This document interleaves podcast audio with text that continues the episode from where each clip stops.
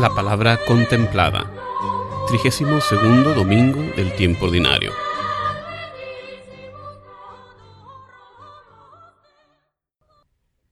Lectura del segundo libro de Macabeos. En aquellos días arrestaron a siete hermanos junto con su madre. El rey Antíoco Epifanes los hizo azotar para obligarlos a comer carne de puerco, prohibida por la ley. Uno de ellos, hablando en nombre de todos, dijo, ¿Qué quieres saber de nosotros? Estamos dispuestos a morir antes que quebrantar la ley de nuestros padres. El rey se enfureció y lo mandó matar. Cuando el segundo de ellos estaba para morir, le dijo al rey, Asesino, tú nos arrancas la vida presente, pero el rey del universo nos resucitará a una vida eterna, puesto que morimos por fidelidad a sus leyes. Después comenzaron a burlarse del tercero. Presentó la lengua como se lo exigieron, extendió las manos con firmeza y declaró confiadamente, de Dios recibí estos miembros y por amor a su ley los desprecio, y de él espero recobrarlos. El rey y sus acompañantes quedaron impresionados por el valor con que aquel muchacho despreciaba los tormentos. Una vez muerto éste, sometieron al cuarto a torturas semejantes. Estando ya para expirar, dijo, ¿Vale la pena morir a manos de los hombres, cuando se tiene la firme esperanza de que Dios nos resucitará. Tú, en cambio, no resucitarás para la vida. Palabra de Dios. La respuesta al salmo de este domingo es, al despertar me saciaré de tu semblante, Señor.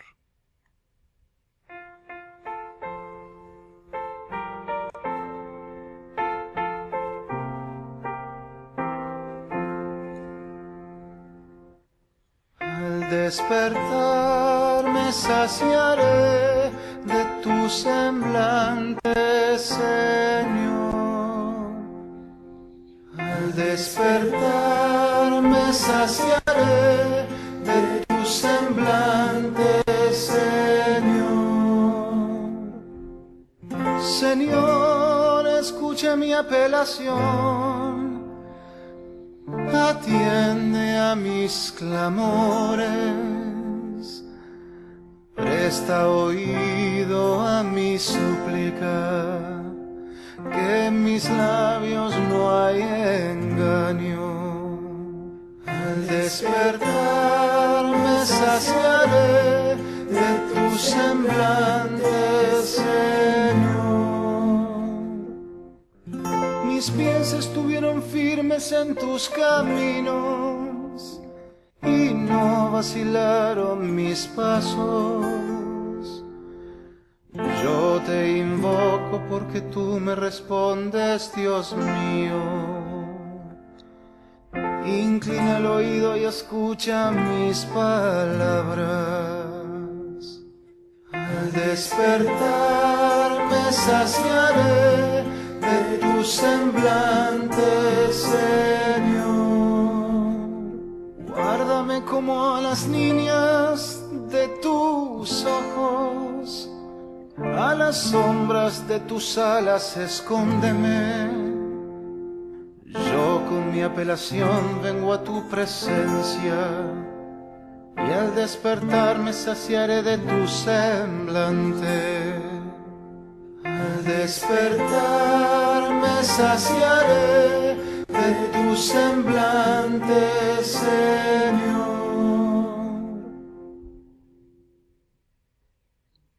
Lectura de la segunda carta de San Pablo a los tesalonicenses. Hermanos, que el mismo Señor nuestro, Jesucristo, y nuestro Padre Dios, que nos ha amado y nos ha dado gratuitamente un consuelo eterno y una feliz esperanza, conforten los corazones de ustedes y los dispongan a toda clase de obras buenas y de buenas palabras. Por lo demás, hermanos, oren por nosotros para que la palabra del Señor se propague con rapidez y sea recibida con honor. como aconteció entre ustedes. Oren también para que Dios nos libre de los hombres perversos y malvados que nos acosan, porque no todos aceptan la fe. Pero el Señor, que es fiel, les dará fuerza a ustedes y los librará del maligno. Tengo confianza en el Señor de que ya hacen ustedes y continuarán haciendo cuanto les he mandado. Que el Señor dirija su corazón para que amen a Dios y esperen pacientemente la venida de Cristo. Palabra de Dios.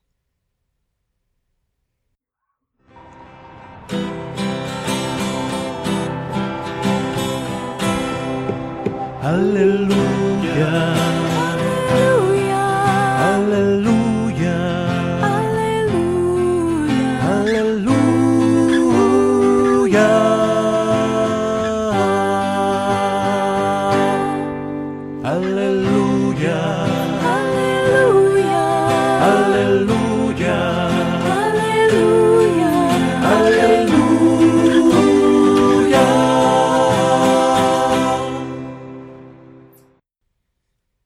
Proclamación del Santo Evangelio según San Lucas.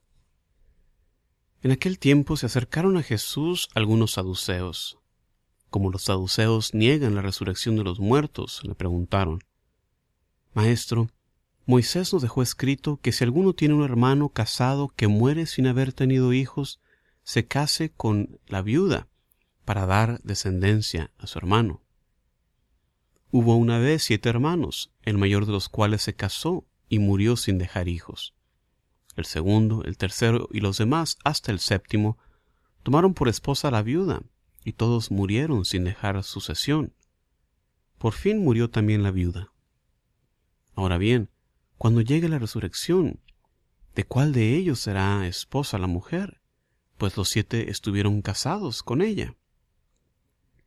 Jesús les dijo, en esta vida, hombres y mujeres se casan, pero en la vida futura, los que sean juzgados dignos de ella y de la resurrección de los muertos, no se casarán ni podrán ya morir, porque serán como los ángeles e hijos de Dios, pues Él los habrá resucitado.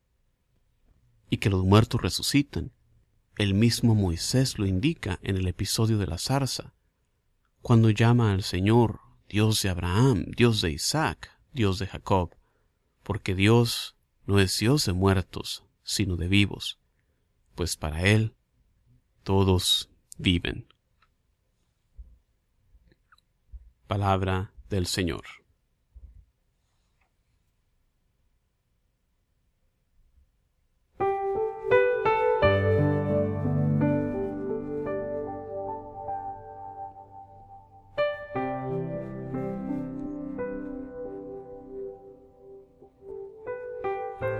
¿Qué tal? Una bienvenida muy cordial en el nombre del Señor. Qué bueno que estás aquí conmigo en este momento de reflexión, preparándonos para escuchar el mensaje que Dios nos tiene en las Escrituras en cada domingo. La primera lectura de este domingo proviene del segundo libro de los Macabeos, libro que describe la resistencia del pueblo judío ante la invasión por parte de los griegos en los años después de Alejandro Magno. La rebelión de los judíos fue liderada por Judas Macabeo junto con sus hermanos, dándole el nombre a este libro. El pasaje de este domingo nos presenta los sufrimientos que estos jóvenes hermanos sufrieron a mano de los invasores, quienes pretendían hacerlos romper la ley de Dios.